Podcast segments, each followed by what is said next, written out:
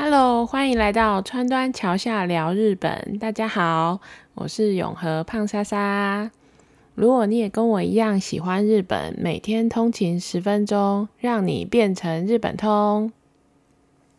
好，那前一阵子啊，我去了一个开幕一阵子的一个景点走走，它就是位于台北市金华街的台北刑务所宿舍，也就是荣景时光生活园区。那景点规划怎么样，我就不多说了，因为我怕我会口出恶言。不过啊，就是因为到了这边走一走，走了一圈之后，给了我一点灵感来做监狱这个主题。那大家对于监狱或者是刑场之类的，应该都觉得蛮好奇的吧？其实台湾跟日本刚好都有监狱转型博物馆的例子。那台湾我觉得就是嘉义的。监狱博物馆规划的蛮好的，里面的动线啊，还有展示牌的说明都蛮用心的。我是在好几年前去的，那时候去了之后，我才第一次知道什么叫做宾夕法尼亚，简称宾士的建筑，呃，监狱建筑。查了一下，它就是起源于美国宾州的一个费城，它是强调就是要用个别的拘禁来。取代肉体的刑罚，那具体来说，它就是会有一个中央的管理中心，然后它的牢房就是放射放射状，放射出很多条的牢房。像嘉义的话，就是有三条，那每一个牢房也都是单人房。只要你坐在那个管理中心呐，你就可以一目了然看到每一条的走廊的状况，当然就很容易可以监控那个监狱的犯人的情况。那直觉上，其实这个对管理来说就是省下很多人力啊。因为目前在嘉义的监狱博物馆啊，跟日本北海道的王走监狱这两个博物馆并称是世界上唯二仅存的木造监狱建筑，所以我们就来聊一下北海道的王走监狱吧。其实位于那个北海道的王走监狱博物馆，我觉得应该蛮多去日本。玩过的人也都去过，我自己如果有机会去王走的话，应该也一定会想要去参观。虽然王走是在非常非常遥远的地方，相对于呃札幌或是函馆那些热闹的地方，然后它在呃，其实它非常已经盖好非常久了。这个监狱它在一八九零年的时候就盖好，然后它运运作了一百多快要一百多年的时候，就在。一九八三年转型成博物馆来开馆，那就是开放给一般民众参观。它其实到二零零八年，仅仅只有十五年的时间，它参观人次就已经突破一千万了。那因为二零零八这已经是有点久的数字，我想到现在可能超过两千万都不用太意外。它到目前为止，就像前面说的，它是目前现存最。日本目前现存最古老的监狱，也是世界上最老的木造的建筑的监狱。另外一个就是刚刚前面讲的嘉义嘛，那这边的牢房的放射状是有五条，园区非常的大，有三点五个巨蛋那么大。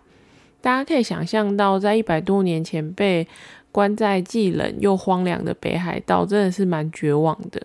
而且以前啊，被关在这里的囚犯其实也是蛮忙的，因为囚犯对国家来说就是免费的劳动力。那当时北海道最需要的就是人力去帮忙开桥铺路。当然，这不是什么喝康的福利，可以让你去外面放烟、那放风啊，然后抽烟这样子，基本上都是很严酷的工作环境。中间也因为饥荒或者是承受不了疾病死亡死亡的人都是超过好几百人。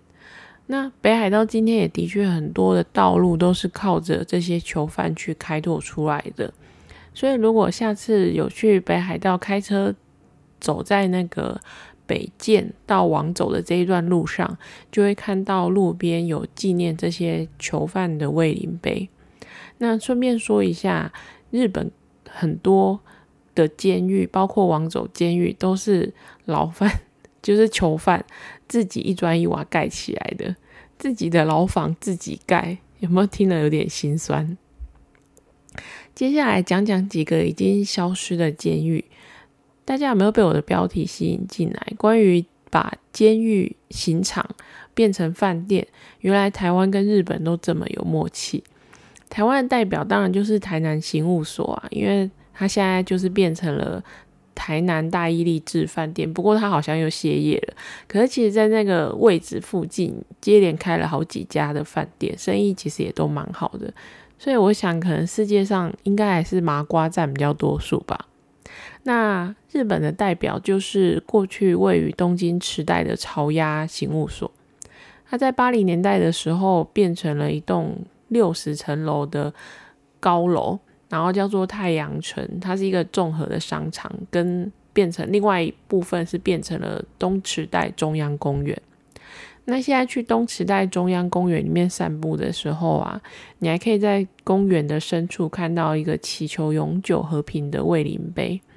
那为什么会冒出这个祈求和平的碑呢？因为朝鸭刑务所以前曾经处决了很多二次的世界大战里面有名的日本战犯，包括东条英机。最后几年啊，他就是被关在草鸭刑务所生活，最后被处了绞刑之后，美国的军方还避免要留下遗体，会有人搞崇拜信仰。还把东条的骨灰直接撒在海里面，这样子。那太阳城本身也是一个综合的设施，它刚前面讲过，它六十层楼的建筑嘛，它曾经也是东京最高的建筑，当然后来就被越来越多的那个建筑超车啦。那里面的王子大饭店就是很多人都会提到的一个闹鬼饭店。有没有闹鬼，我是不知道啦。可是它位置其实当然就很方便，所以生意还是照样络绎不绝。然后太阳城它自己还有一个水族馆，也是一个很热门的人气景点，还常常会出现日剧里面情侣约会的场所，就会跑去那里拍。水族馆几乎都一定会有的海狮、企鹅、喂食秀也是基本配备啊。那我觉得这个水族馆啊，最特别的地方是它有规划在天台上的一个水槽，所以它会出现鱼在你的头顶上游泳的状况。其实感觉起来有点超现实，然后而且拍照起来其实也蛮梦幻的啦。然后最近看新闻的时候，还看到他规划了一个水母区。我跟你说，看那个水母啊游来游去是超疗愈的一件事情。以前我都不知道，后来。直到有一次去日本的一个加茂水族馆之后，我就会觉得哇，水母很棒诶，而且其实水母拍起来也很美。如果你喜欢拍照的话，前面这些啊，其实讲的都是他把监狱打掉，然后把土地重新开发利用嘛。但是你有没有想过要直接去原汁原味的监狱住一晚呢？这个愿望啊，再过两三年就可以实现了。因为是新野哦，没错，就是那个新野新野集团开的监狱饭店呢。这么酷的饭店在哪里呢？当然，答案就是在旧的奈良监狱。而且我跟你讲，大家不用太担心监狱的位置太过偏僻荒凉，因为它离一般观光客都会去的东大寺或者是奈良公园都很近。所以呢，行程就是去喂鹿吃鲜贝，然后。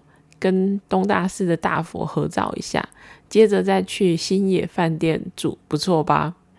日本这些古迹活化真的很犯规，就像我们第一集跟大家分享的，你去叫无印良品去重新装潢老旧的社会住宅，然后还叫新野集团来规划饭店监狱，可以这样子让人又嫉妒又羡慕的吗？我也很想要，就是台湾的这些古迹，如果有这些厉害的厂商来规划就好了。那这个旧的奈良监狱为什么会让新野集团愿意帮忙活化呢？除了它的历史意义之外啊，我大觉得最大的原因应该就是这个建筑长得真的太美了。大家有兴趣可以连到粉砖或者是 IG 去看。或者是自己去 Google，它的门面我觉得长得跟迪士尼有七十八趴像，就是它以红砖为基底的建筑啊，其实很有大正时代的一种古典美，然后让人完全不会联想到它是监狱。那你就会想要问啊，是哪一个建筑师这么有才，连监狱都要盖得这么的完美啊？接下来我就要来介绍这个，我封他为。监狱建筑界的风云儿山下启次郎，他是鹿儿岛人，又出生在幕末的他，其实当然也就经历了幕末明治维新的那个动荡的大时代。不过精英路线的他，就是东大毕业，然后之后进去司法部门，就是做那种跟营造工程有关的工作。他其实也有参与过前面讲那个朝押监狱的信件。总之，他一生啊，跟监狱真的很有缘。那是一个凡事都要西化的时代嘛，所以山下启次郎他就有被外派到欧美考察。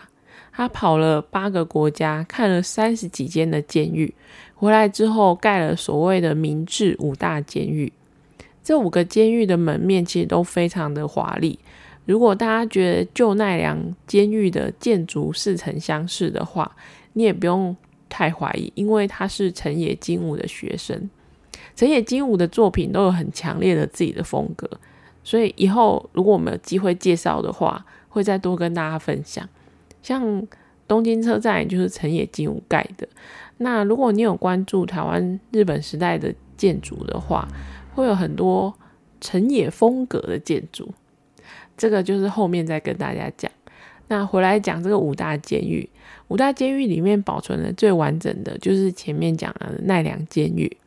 那另外千叶监狱啊，它有留下门面跟一个办公室，现在也还是在当监狱使用当中。那至于长崎监狱跟鹿儿岛的监狱，它都只剩下门面。然后金泽监狱的门面呢，就被搬到了名古屋犬山这个地方的明治村。如果大家有机会去名古屋的话，一定要去这个明治村走走。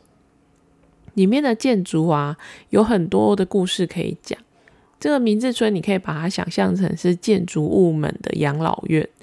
只要有那一种古典风的时。嗯，或者是明治之类的建，明治时代之类的建筑物，如果因为都市开发不得不拆的时候，他们就会把它拆下来，移到明治村去复原重建，就是这样一个很有趣的景点。然后回来讲那个山下启次郎，启次郎，他除了盖那个明治五大监狱以外，他跟台湾当然也是很有渊源，因为台北刑务所。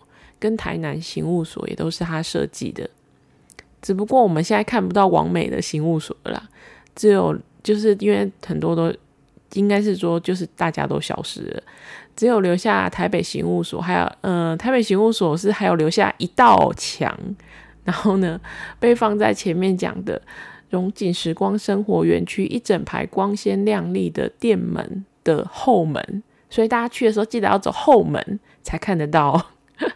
然后，一如就是当时的其他的监狱的设计，其他所有的那个监狱的建筑啊，都是用冰式的放射状的牢房的形式。然后奈良这一座就是典型的五条五条状的那一种。而且我想，就奈良监狱可能比较不阴啦，大家去住的话不用太害怕，因为它从二战之后就改成少年监狱。那大家也。应该会想说，少年犯杀人放火的比例应该比较低吧？应该，里面的空间配置啊，除了有牢房以外，他也很重视职业训练，会去培养各种的一技之长。主要是这些犯罪的人都还是相对年轻的小孩，如果可以让他们重新来过未来的路，当然还有很长的路可以走啊。这样听起来有没有觉得监狱也是蛮温暖的？那我们就好好期待两三年之后，星野集团会把奈良的监狱改成什么样子的饭店吧。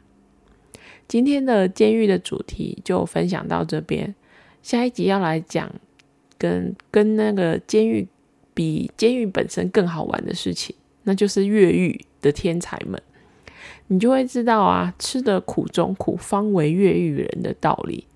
好。